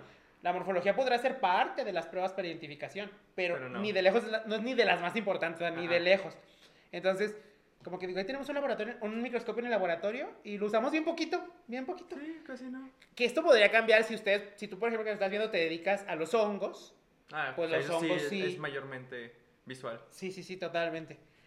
Y bueno, eh, en, en mi caso el tema que más trabajo me cuesta es propiamente la parte de metabolismo, específicamente la parte de respiración. Todo lo que es como oxidación, Cambio, fermentación. cambio. También está Eso. difícil, está muy El difícil. ORP no lo entiendo. Ah, bueno. O sea, que es parte, o sea, pero es como, es, es, es- sí entra, ¿no? O sea, no tanto Más o especies, menos. así como la oxidación, el intercambio de electrones de, Sí. de eso. Eso, eso es lo que sí. A mí el No, que más trabajo me cuesta es justamente la cadena de transporte de electrones, Eso, fosforilación o sea, oxidativa, todos esos conceptos. Me cuestan, los sé, los explico, pero me la estoy pasando mal. A veces me confundo, o sea, me la estoy pasando mal. Sí, no. O sea, sé que una bacteria es aerobia, estricta aerobia porque necesita Anaerobia. oxígeno. ¿Anaerobia estricta o aerobia? Aerobia Ah, estricta. aerobia dijiste. Ajá, porque necesita oxígeno. Como aceptor eh, como aceptor. Ajá, esa madre. Este, y está en aerobia estricta porque si hay oxígeno, la oxida y se muere. Ujú. Hasta ahí. Ah, O sea, eso es como. Ese Está es el bien, concepto. en o sea, resumen. En resumen, o sea. facultativa puede, no puede, le vale. Ahí está. Ajá, ahí. no lo usa, ajá, pero no tampoco lo la usa. Ajá. Entonces, es- o sea, eso es lo único que, que sí estoy. Bueno, dudé, la neta. Entonces, ni seguro estoy, pero sí me cuesta muchísimo la respiración. A mí también le o sea, cuesta mucho trabajo. Este, sí. Ahora, el tema que más te gusta explicar. Bioquímicas. Sí, sí, te, me sí te he dicho, ajá. De hecho, que sí fue la, la clase que di. Que está la- curioso porque eso, justamente, el que, el que te cuesta trabajo es parte de las bioquímicas. Sí, sí. O sea, en la prueba de MRVP. Sí, O y sea, la prueba de. eh, oxidasa, La por ejemplo, oxidasa. está íntimamente ligada a esto que acabamos de decir que nos cuesta mucho trabajo. Bueno, las ironías, ¿no? De la vida. Pues O está sea, difícil, está difícil, no se crean que uno, ustedes según ven al maestro muy seguro y así, pero no, hay temas que nos cuestan mucho trabajo y que no los estamos disfrutando tampoco. o sea, eh, Y cuando a veces dicen mis alumnos, maestro, no le entendí bien a eso, yo por dentro digo, yo tampoco, le entiendo. no, o cuando uno les dice, esto, no, o sea, ni se preocupen por grabárselo o no lo van a ver mucho, es porque me estoy quitando yo la obligación de explicarte paso por paso porque no entiendo. Y es como decir, y yo hice una carrera sin saber Sin esto. saber esto. O sea, ya terminé. O sea, No, bueno. titulado y todo y no sé eso, así que no se. Entonces, el que más te gusta, que sería el punto número 9, serían las bioquímicas. Bioquímicas, sí, explicación bioquímicas. O sea, de que principalmente creo que me- les tengo mucho amor a las- a la- a la- al perfil bioquímica salmonella. O sea, toda esa batería es la que, Ok, ok. que chef's kiss, pero pues sí, o sea, en general las bioquímicas me da mucha curiosidad y las de E. coli también, las Sí. de Aureo son muy bonitas, la de Niasa cambia muy bonito, pero pues sí. A mí el tema que más me gusta de todo lo que vemos es la curva de crecimiento microbiano. Ok. Es mi tema favorito. De hecho, aquí tengo un video que es de hecho de los más cortos del canal, pero es de los que más disfruté hacer, que dura como 20 minutos. Pero estoy explicando la curva de crecimiento y no Ujú. solamente la curva, sino cómo diferentes factores podrían alterar Ujú. y qué se modificar. O sea, las, que es que las bacterias se adaptan, se multiplican, llegan a una etapa de est- estacionaria, luego declinan como la, esa era la curva típica y luego las modificaciones. Por si lo quieren ver, aquí está, Está está muy padre y me gusta porque como entenderlo así como lo entendí yo y como la forma en la que me gusta explicarlo, Ujú. me ayuda a entender muchos procesos que hay en la industria y justifica muchas etapas, muchas cosas que se hacen en la industria Ujú. como procesos propiamente. Ok, y algún tema que, no por difícil, simplemente porque no te guste, o sea, hay tema que, un tema que, ese es el número, número 10, un tema que puede que no te haga difícil, pero solo no te gusta explicarlo. Un tema que se haga, no sé, difícil, pero no me gusta Ajá. explicarlo. Porque a lo mejor el, el del 8 era un tema que a lo mejor no te gusta explicar, pero porque te hace muy difícil. A lo mejor te hace difícil, pero sí lo puedes explicar. Pero aquí estamos hablando de un tema que no te gusta, o sea, es como que... Dices, "Ay". Algas. Ah, igual que a mí. Sí, el tema de algas no. No, ese de plano no. No. no. A mí, fíjate que me gustan mucho las plantas, pero en particular el tema de algas como que no, no me fascina. No es mi no. favorito. O sea, no me. General, o sea, los temas cuando yo voy a dar, o sea, a explicar y dar clase así, me da mucha vida explicarlos. O sea, es como. Me gusta cómo me siento explicando y algas es muy indiferente para mí. A mí algas también no me, me fascina. Y sé que son muy útiles. Todo lo que ustedes quieran poner en comentarios, estoy de acuerdo. sé que son útiles, sé que, el- que son comestibles, que tienen muchas ventajas. De hecho, próximamente espero empezar con un, proci- un proyecto de trabajo en espirulina. Vamos a tener ahí una, una plática a ver si se da. Lo, les digo, lo he trabajado, lo sé eh, y demás, pero no es como el tema que más vida me, o sea, no es como lo que más me gusta. A mí lo que más me gusta son los hongos. A mí los hongos me fascinan. Ok. Las algas mm, no me, no me fascinan. Pero pues bueno, no se me hace difícil, me gusta de pronto, pero sí es como el tema que digamos me emociona menos. Ajá. De- Sí, ah, ajá, igual. Toca la O sea, unidad de algas. Ah, ok. Ok. Y ya va, Bueno. explicas, pones algunos ejemplos, hay muchos ejemplos muy interesantes. De hecho, en los datos curiosos traigo un dato curioso de algas en particular. Es muy interesante, pero este no, no ah, como que no me da tanta vida. Si a ustedes les gustan mucho las algas, díganme para que me vayan a cubrir cuando me toque esa unidad. Escríbanme, me encanta el, el tema de, De algas, algas. algas verdes, pargas, pardas, las diatomeas, las, Sí. las rojas, ajá. Díganme yo, encantado. Es más, voy, me siento para aprender a ver si ya me contagian un poquito de la pasión por las algas que no he sentido nunca. Acabo de tener una epifanía. ¿Qué? Una estefanía. Una Estefanía. ¿De qué? Cuando estaba, o sea, cuando nos diste la clase de introducción a micro nosotros en primer semestre. Di las algas bien 2015, culero por eso no te gusta. No diste, no diste, no diste el tema de algas, nos pusiste a hacer exponerlo. Ah, hago eso. Y ahora ya entiende por qué. Sí, no nos, me gusta. nos dio, o sea, hizo como equipos o individual, no me acuerdo, y a cada Sí. uno nos dio un, te- una, un, un alga. Me acuerdo que a mí me tocaron las diatomeas. Y, Ya, no me gusta. Y así, y- pero es que nos amenazó todavía. ¿Qué dije? O sea, porque dijiste, al primer, o sea, vamos a hacer el tema de algas. Este, y ojo, aquí pues yo los voy a estar evaluando, se van a ir parando al frente, van a exponer su tema, yo no voy a decir nada, pero al final voy a hacer comentarios. Y al segundo, o sea, que la- cada persona, si comete el error que cometió el anterior y que yo le señalé, pues va a ser cada vez men- menos puntos y menos puntos. Entonces, Aquí o sea, grosero porque soy así. era que el primer- la primera persona que expusiera iba a ser como, el, pues, Lo menos. ajá, o sea, Y de ella, todos tenía la libertad de equivocarse lo que quisiera. Lo mal pedo es que si se equivocaba en todo lo posible, pues los otros irá. Ya no se podían Ajá. equivocar eso. Ah, eso me parece como, bien. Como de, ah, mira, pues reacciona en cadena y no, pues ahí. Creo que yo fui los del medio, entonces, pues ya. Sí, Pero, porque, pues, o sea, sí. ya explicó un tema, el que sigue lo tiene que explicar mejor. Ah, ya Ajá. me acordé de ese ejercicio, todavía Sí. lo hago. Ah, fíjate. Sí. No, ya no, No no, sé si con bueno. algas, pero sí como que el último que exponga, en teoría, ya lo va a explicar muy cortito, muy breve, muy conciso y bien. Ajá. En teoría, ¿verdad? Sí. Si está poniendo atención. Fíjate. Nos quedan dos más, 11 y 12. Un científico que admires. Tú. Ay, gracias. Ay, qué bonito. No, en serio, como uno importante.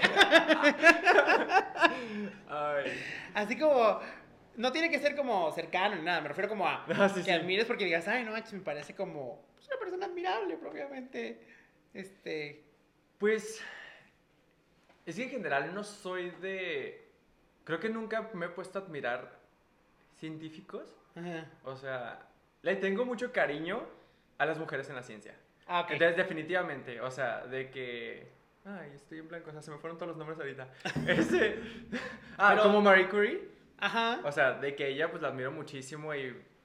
Pues la gatada que le jugaron con la radiación. O Pues sea, la vida. Es, ajá, o sea, le costó la vida y, y nada. Entonces, o sea, científicos, yo creo que en realidad, este. No puedo tener, o sea, no tengo en mente a alguien que yo diga, lo admiro, es mi uff. Pero, pues sí, en general las mujeres en la ciencia, me recuerdo mucho a, a Marie Curie, entonces, pues ella es la que voy a mencionar ahorita. Fíjate. Yo. Pues. Como así como a nivel grande, como internacional, así digamos. Eh, creo que admiro mucho a Robert Koch. Me gusta. Me gusta la parte en la que era médico, pero él no quería ser médico.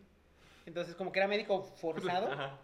Pero que curiosamente, a pesar de ser médico, como que, y él quería, él tenía como, según narran, como sueños de ser un gran explorador y de ser un navegante y de como aventuras. Ok. Descubrir tierras, descubrir lugares donde nadie había estado.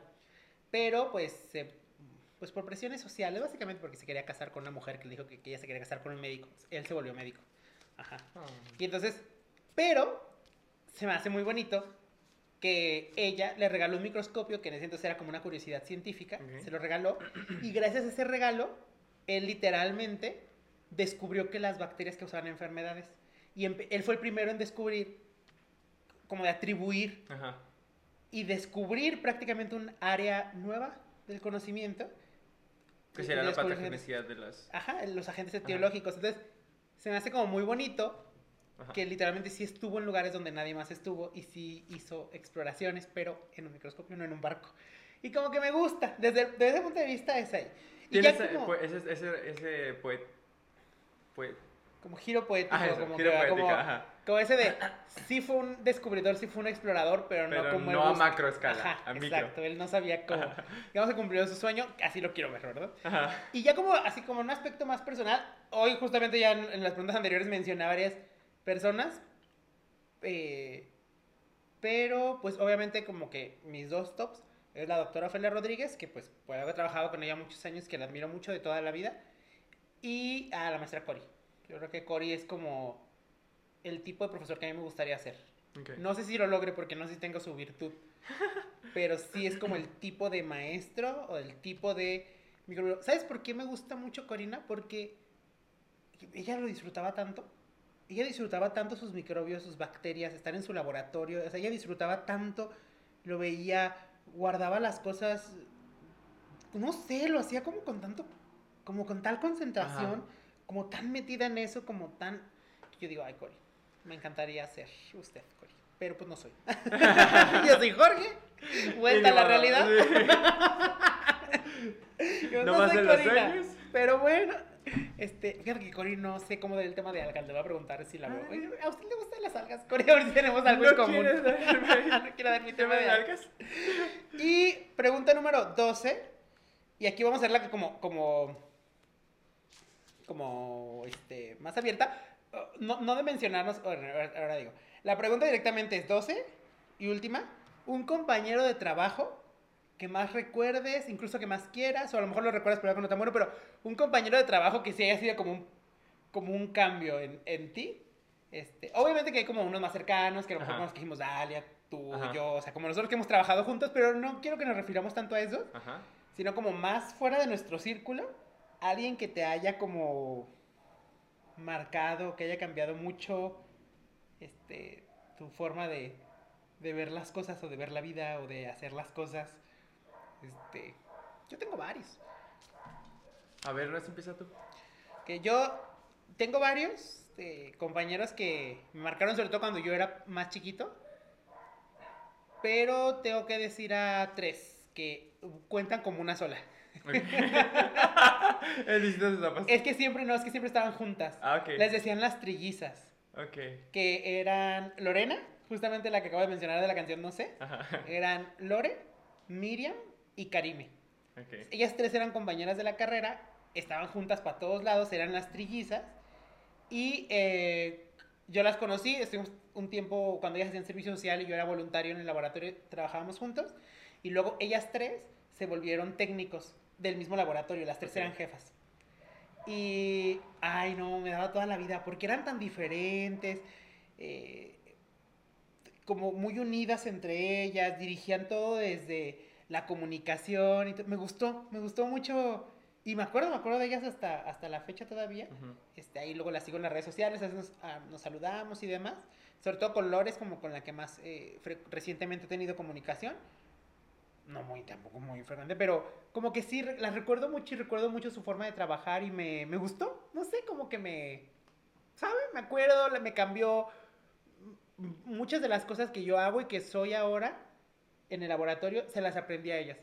¿Sabes? Porque me gustaba cómo eran, me gustaba como la confianza. Sobre todo Miriam, por ejemplo, Miriam era como muy cálida. Y yo me daba cuenta que si había personas, jefes en el laboratorio que te daban miedo, tú podías cometer errores y se los ocultabas. Sea, porque te daba miedo que te Sí. regañaran, te daba miedo que te gritaran, preferías ocultarlo. Y no digo que esté bien, pero es algo que pasa. Pero yo me daba cuenta con Miriam, que Miriam era jefa, era eh, no estricta, digamos, dura o lo que tú quieras. No, no, no era dura, no era grosera, simplemente era como profesional Ujú. pero no te inspiraba miedo. Entonces, si tú cometías un error, era como, oye, Miriam, hice Pasa esto, me pasó esto. Y Miriam nunca te gritaba como de, ay, eres un tonto, nada de eso. Entonces decía como de, ah, no manches, no, sí estuvo mal. Bueno, mira, lo puedes resolver así, puedes hacer esto. O a veces hablaba con las otras chicas, con Cari, con, oigan, pasó esto, ¿qué se puede hacer? Y como que de ahí me di cuenta que es importante sí inspirar eh, autoridad, pero también inspirar confianza. Porque si no, hay errores que no se van a resolver, porque pues no das la confianza para que te lo digan. Sí. Y no digo que esté bien que lo oculten, pero es una tendencia, es algo que las personas, algunos tipos de personas pueden llegar a hacer. Entonces, yo elijo a las trillizas. Un saludo si me llegan a ver ahí, pónganme saludos. Este, porque ahorita me conocieron bien chiquito. Yo tenía 15 cuando las conocí, 15, 16. Ahorita ya me ven, ya soy un señor de 30. y han de ver así como que soy un señor. Pero pues todavía me acuerdo de ustedes ahí. Un saludito por si llegan a ver esto. Pues un abracito. Sí. ¿Y tú? Pues yo creo que sería en. O sea, en general. A. Pues sí, a la compañera que tuve en el laboratorio donde estaba trabajando hace un año, que se llama Ivette. A ella, pues la conocí desde, desde la primera, tú conoces a su hermana. Este. Y. Pues- ¿Es Olga, su hermana? Ajá. Este. Y pues ella, o sea, si algo le aprendí, o sea, fue neta, la, o sea, como la dedicación y el compromiso que, que, que hay. Este. Entonces, o sea, sí, sí es como. O sea, no digo que, que no lo seamos, porque sí he conocido a mucha gente así, pero o sea, ella, ella sí, se, o sea, sí se metería como. O sea, si te consideras parte del trabajo, o sea, porque ella sí es, es como de, esta- estamos en el trabajo y todos somos compañeros de trabajo, o sea, ella sí es como todo para ayudar, o sea, entonces, o sea, como, Ya. un, como un sentimiento de compañerismo muy grande, entonces es como, como, sí te recuerda esa humanidad en, en, en- en- la gente eh, que a veces pues no se tiene mucho en, en- en el trabajo. Entonces, pues sí, yo creo que eso sería como algo que, que sí me ha marcado, o sea, me- de repente me sentía yo perdido como ahí y pues era nada más, pues de repente platicaba con ella y ya era como de, pues sí es cierto, o sea, o sea, todavía somos humanos. Sí. Este, nada más que pues sí, a veces el ambiente se pone demasiado duro, demasiado tenso, como sea, entonces pues sí. pero pues ella sí me recordaba mucho la humanidad en, en- en el laboratorio. Entonces, pues sí. eso Y como- ah, en el laboratorio hay que tratar de ser muy compañeros porque el trabajo en sí mismo ya es muy pesado. sí. El trabajo es muy demandante, es muy pesado, es este, pues sí, complicado de hacer, es difícil. No, Creo- yo creo que muchos trabajos son, pues quizá más demandantes, quizá físicamente y demás, pero cuando te dedicas como al aspecto científico y demás, ay, cuesta trabajo porque no puedes dejar de trabajar. O sea, es difícil. Cuando, si tú te dedicas a un trabajo físico, no, no por menospreciar ninguno, no voy a decir ninguno en particular, pero te dedicas a un trabajo físico, lo estás haciendo durante el, las- el tiempo de trabajo, pero cuando ya terminas, ya no lo estás haciendo. Ya te fuiste, descansas. Pero cuando te dedicas al, al asunto de la ciencia, no dejas de pensar. Mm, Entonces, estás ahí, estás pensando, estás resolviendo, estás haciendo, y te sales, y si no tienes capacidad para dividirlo, te lo llevas. sí. Y llegas a tu casa y estás preparando la cena y estás pensando en eso. Y ya te vas a dormir y estás pensando en eso. Y te estás bañando y estás pensando en eso. ¿sabes? O sea, Es muy como- exhausto. Ajá, y no dejas de trabajar. Entonces, si de por sí eso ya es pesado en sí mismo, tener un compañero que te esté metiendo el pie es un horror. Entonces, no sean ese compañero, ¿eh? de verdad, porque caen mal. Caen mal, no me hablen. Elimínenme todas las redes sociales si ustedes son ese tipo de personas. Sí. Ya, ya no- un- tenemos un montón de rato. Si usted quiere, Sí. escucha esto en varias partes. Vamos a pasar ya a los datos curiosos, ya para terminar el día de hoy. 3 y 3, como siempre. Empieza, ¿quién empieza? Eh, yo. Tú, dale. Sí. Entonces, el primero es que. ah, eso que ya se sabe, tú probablemente sí, pero anyway. La razón por la cual ha sido tan difícil crear una vacuna efectiva para el VIH es por su variabilidad genética, o sea, su, su capacidad de mutar. Entonces, lo que últimamente descubrí, me hace falta investigar más, pero lo descubrí, es que se ha, se ha observado que en una sola persona puede haber millones de variaciones del mismo virus. Por eso es la inefectividad de las vacunas que, o sea, que eh, inicialmente se han tratado y por eso tantos años sin, sin vacuna todavía. Eh, entonces, con- o sea, que el hecho de que una vacuna sea efectiva contra todas las variantes, eso, eso ha sido como el reto enorme hasta la fecha, pero pues aún así ya estamos muy cerca de, de esa realidad donde se puede Sí. hacer la vacuna, pero pues aún así. Entonces, por ejemplo, ahorita con el- ejemplo pues más eh, vivo que es el del COVID, pues sí han estado como de que la variante... ¿Cuál será? La Pues ya, ya es de la beta hasta la Omicron. Ajá, o sea, el. Omicron es, o sea, ya son, pon- ponle cuatro variantes que se han escuchado, pero son solo cuatro. Y la vacuna todavía sigue siendo efectiva porque la variabilidad física, pues, digo, el, el aspecto físico que es como las vacunas Está medio ubican, ajá, conservado. o sea, es como similar entre ellas, entonces se puede conservar eso. Pero pues el VIH definitivamente es muy, muy cambiante. Entonces, ¿Sabe? ese es como el primero. Ca- Cada persona que está como infectada de un virus se vuelve como una especie de reactor Eh, no- y está creando nuevas variantes. Porque Todo pues los tiempo, virus pues hacen como muchas copias equivocadas de pronto y tú, tú tienes que saber que tú estás enfermo de un virus, dentro de ti se están formando partículas virales del virus que te infectó, más las variantes que se están formando en tu propio cuerpo. Entonces, el prevenir que además nos contagiemos entre todos y demás hace que esa transmisión de nuevas variantes también esté más limitada. Entonces, pues sí, el, el asunto con los virus, lo, lo que dificulta mucho el tratamiento para el VIH y para todos, es su capacidad de mutación. Unos tienen más y otros tienen menos. Y en función de eso, hay incluso infecciones virales que pues no tienen cura, ¿verdad? Porque aunque tomes mismo. medicamentos y demás, eventualmente se van a formar dentro de ti, sepas eh, resistentes, variantes resistentes, y pues ya no te van a hacer. Triste, Yes. triste. El Bien. primero. El segundo, hay una eh, bacteria que se llama Deinococcus radiodurans, que es el candidato principal para la destrucción, para recuper- la recuperación en caso de destrucción nuclear, por su resistencia a la radiación. Y lo que la hace resistente es que en realidad su... eh, eh, descubrí ese término investigando esto, Ajá. se llama proteoma, creo, Ok. que es como la, la resistencia física tal cual. El problema de la radiación es la, es la mutación que hacen en el ADN, entonces pues prácticamente inhibe el crecimiento y pues así es como una persona pues va decayendo, cáncer y todo eso, ¿no? Entonces esta bacteria es resistente a nivel, a nivel de proteoma, entonces o sea su cuerpo tal cual, su, su Estructura proteica. ajá, su, su estructura es resistente a la radiación, Eh, me falta confirmar el dato, pero leí que hasta 10.000 veces más la dosis letal de- para un humano. Entonces, que pues en caso de, de algún, que pues ojalá no suceda, pero en caso de algún desastre eh, ¿Nuclear? nuclear como pues tipo Chernobyl y ese tipo de cosas, una, un candidato para la bioremediación de, de esa pues, zona y así, será esta bacteria resistente para Mm. eventualmente pues recuperarla. Modificada genéticamente, ponerla a crecer Ajá. en esos ambientes Y para ya, que se vaya. Sí, ese es como el candidato. Ah, qué padre. Y la última es eh, un género que se llama Wolbachia, Ah, que sí la Ya la conocí. claro que sí. que es un género de bacterias que se utiliza para control de mosquitos Aedes aegypti, que pues es el mosquito común que todos conocemos aquí. Eso se utiliza más en Estados Unidos. Este, se inocula, se el procedimiento es que se inoculan los huevos del- de los Aedes aegypti. Estos pues eclosionan y los machos de esta especie son los que se liberan en la naturaleza y ellos cuando se aparean con las hembras de mosquitos, eh, los huevos que, que la hembra pone no, nunca nacen, o sea, simplemente son huevos ahí inertes. Entonces, este, así es como que mantienen a raya los mosquitos, que pues son los transmisores de, de otros virus más este, fuertecillos, como pues el dengue, zika, chikungunya y todo eso. Luego me da como miedo ese tipo de cosas porque luego sí, pues podemos distinguir una especie de ese tipo y pues tienen funciones biológicas, ¿no? Por ejemplo, como pues polinizar los machos, por ejemplo, de algunas especies, las hembras no, pero a lo mejor los machos Ajá. pues pueden polinizar algunas plantas y así. Sí. Algunas hembras también.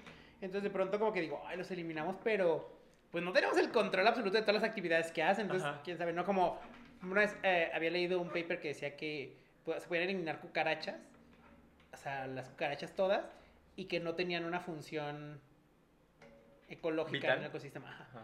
Que no, o sea, no pasaría nada. Pero yo dije, ¿y sí? ¿Seguro? No Así sé. como- No, por eso, o sea, tú Yo no dijiste así, sé. ¿seguro? Yo no sé. Yo me quedé como de. Es que no sé. Porque obviamente tú dices, ah, bueno. pues", Pero no, no es como que monitorees a todas las cucarachas todo el tiempo. Tal vez sí tiene una función y a lo mejor no la hemos descubierto, no lo sé. O, o no es tan conocida por todos. Pero yo, no, yo creo que sí, ¿no? Si de pronto eliminas, pues seguro que hay animales que comen cucarachas. Podrán comer otras cosas, pero las cucarachas están como en una proporción mucho mayor. Yo qué sé, pues, pero. Sí, quién sabe con él. De hecho, pues sí, pues, eh, esto lo leí de la CDC, que sí, o sea, sí se usa en Estados Unidos, sí es algo que se hace, pero sí se requiere un proceso, un permiso y tiene que ser muy controlado. Pues sí, o sea, sí tiene que ser cañón. me da miedo. Ya fueron tus tres, Sí, ¿verdad? vamos. Que bueno, yo les traigo otras tres. Esta, esta de hecho se va a llamar el video, va- es, ¿cómo se llama? Clickbait, porque de- así se va a llamar el título. Y Ok. vamos a hablar de esto un minuto. Ok. Pues resulta que hay una enfermedad de la piel, una infección en la piel, que se llama mal de amores. Ok. Y tiene otros nombres, pero ese es como el nombre como conocido, así como más. Tradicional Ya. se llama mal de amores. El nombre, eh, digamos, científico correcto es pitiriasis versicolor. Y lo causa un hongo que tiene un nombre tan drag queen que me fascina. Se llama Malacesia furfur. Así, se llama fur, la especie- Furfur. Hay, hay varias malacesias, eh, globosa, por ejemplo, paquidermatis es otra. Pero Malacesia furfur es el agente teológico más como frecuente. Y digo, no manches, está bien padre. eh, Sí. Furfur. No, no conozco qué significa propiamente. Pero lo que les quiero platicar es que se llama mal de amores. Y ustedes dirán, ¿y cómo por qué se llama así? Fíjense que ha sido como un, un error histórico en la interpretación. Lo que pasa Ok. es que este es un hongo, es una levadura que se alimenta de ácidos grasos. Ok. ¿ok? De sebo. Entonces, ocurre que es microbiota normal de la piel de todos nosotros. Ok. Pero cuando eres niño, estás chiquito, no produces tanto sebo. Y cuando llegas a la adolescencia, pues ya todos padecimos aquel acné y todas esas cosas espantosas, te llenas de granos. Pues esto es hormonal y tú empiezas con una producción mayor de sebo. Entonces, tú puedes tener malacesia como en tu piel Ajá. normal, pero pronto empieza a producir mucho sebo y entonces ella empieza a alimentarse más, a multiplicarse más ¿Qué es y entonces empieza como a, a, a causar. No es nada grave, pero ustedes lo han visto, es como a las personas que parece que les salen como unas plaquitas des- desteñidas en la piel, salen como, como manchitas despintadas, que pueden estar en la cara, en los hombros, en la espalda, el pecho, o sea, como que se están despintando un poquito. Entonces, este, es la pitiriasis, no genera ningún otro problema más allá de, de ese. Solo estético. Sí, solo es un asunto como estético, hay tratamiento, cremas y demás, pero curiosamente se llama mal de amores porque siempre hizo la correlación entre que, por ejemplo, sobre todo en las mujeres, que era donde se, se hacía más la correlación, aunque la proporción ocurre más frecuentemente en hombres, ¿eh? pero mujeres Ajá. era como de que entran a la adolescencia, empiezan a sufrir por amor y luego se empiezan a llenar de manchitas. Entonces se relacionaba con que era por estrés y así, Ok. al grado de que en algunos protocolos médicos viejitos, era como, si te empezaron a salir esas manchas, parte del interrogatorio médico era como de, últimamente he sufrido alguna decepción amorosa, ¿sabes? y entonces era como, Ok. sí, pues sí, porque eres adolescente, porque pues todo sale mal en Sí. esa época, entonces, sí. obviamente, entonces, entonces, sí, ah, no, pues mal de amores, ¿no? Era Ajá. mal de amores, mal de amores. En realidad es, un, es una levadura, es microbiota normal de la piel. Y otro dato curioso de esta levadura, bueno, dos, es que es fluorescente, Ok. de color azul o amarillo. Entonces, si te pones en luz ultravioleta, las manchas son fluorescentes. Entonces, es una forma, una de las herramientas de diagnóstico. Y la otra es que genera un grupo de enzimas y de ácidos carboxílicos que obviamente hacen el blanqueamiento de la piel, pero también puede pa- pasar lo contrario, porque tiene un efecto citotóxico sobre los melanocitos. Ok. Entonces lo que hacen es o te los quitan o los afectan pues al grado de que no generas pigmento o los atacas y en estímulo producen más. Hiperpigmentación. Ajá, entonces te pu- pueden ser manchas o hipopigmentadas o hiperpigmentadas. Ok. Para el caso de la hipopigmentación se ha estudiado mucho si estos componentes se pueden utilizar en cre- cremas aclaradoras. Para que te las pongas y pues se te aclare ¿Será? Bien, pues no lo sé, no lo sé. Una opción para ahí, para la- la- la- las cremas aclaradoras, pues podría ser un extracto de malacesia, el mal de amores. Así que si tú estás sufriendo de mal de amores, deja de hacerlo porque te vas a despintar. si O sigues llorando por tu ex, te vas a llenar de manchas Ah, y tiene pues varias otras enfermedades que se le parecen, por lo tanto es importante ir al médico Ajá. para que sepas si es esto o otra cosa y te den el tratamiento oportuno. La número dos es que, fíjate que, como ya sabemos, las mascotas toman una relevancia social en las últimas épocas muy importantes, los perrijos y demás, entre otros, y en parte por esto y en parte por un concepto que maneja la Organización Mundial de la Salud que se llama una sola salud que es que en realidad la salud ambiental, animal, humana, Humana. estamos relacionados. No se puede tener una sin otra. Si no hay salud ambiental, no hay salud humana y no hay salud animal. Y así. Ajá. Eh, la FDA, cuando hicieron el reglamento, la ley de modernización en inocuidad de alimentos, la FSMA conocidísima, se compone de varios reglamentos. Y hay un reglamento específicamente dedicado a, eh, se llama controles preventivos para alimentos de consumo animal. Y por primera vez en esta época, estrictamente hay una ley que nos exige que haya buenas prácticas higiénicas y buenas prácticas de manufactura en la producción de alimentos para animales, Al fin. que se haga un análisis de peligros, que tengan controles preventivos que se monitorean, se verifican, se validan como cualquier otro control preventivo y que se tenga un plan de retiro de producto. O sea, de que- completamente. Para humanos, ahora sí, traspásalo a animales también. Literal. Entonces podrías, vaya, el, el- el nivel de inocuidad que ali- el alimento para animales Ajá. llega a ser en muchos casos el mismo como para que tú lo puedas consumir, sin que haya un riesgo para ti como humano, porque se cuida la inocuidad ahora para ellos. Claro, habrá patógenos que sean específicos, ¿verdad? Pero Sí. vaya, se cuida, ¿no? Para, para eso. Y algo que también me llamó la atención de este reglamento es que incluye alimento para ganado, también, o sea, obviamente, el de mascotas, el de otros animales y también los juguetes, que eso no lo había, no lo había como analizado, que los Pero juguetes sí. para mascotas, pues también los podrían enfermar. Entonces, que también haya un análisis. De esto, sí, o que se desprendan fragmentos de plástico de un juguete y se pueda ahogar, o astillas, cosas por el estilo. Ajá, todo eso está ahora como regulado y pues las empresas que se dedican a hacer esto, pues ahora tienen que cumplir con un reglamento de inocuidad para alimentos de consumo animal. Un detallito ahí curiosito por si... Si usted se dedica a eso dirá, sí, eso ya se sabe desde el 2011, pero... pero pues hay gente que no sabía y está padre saber.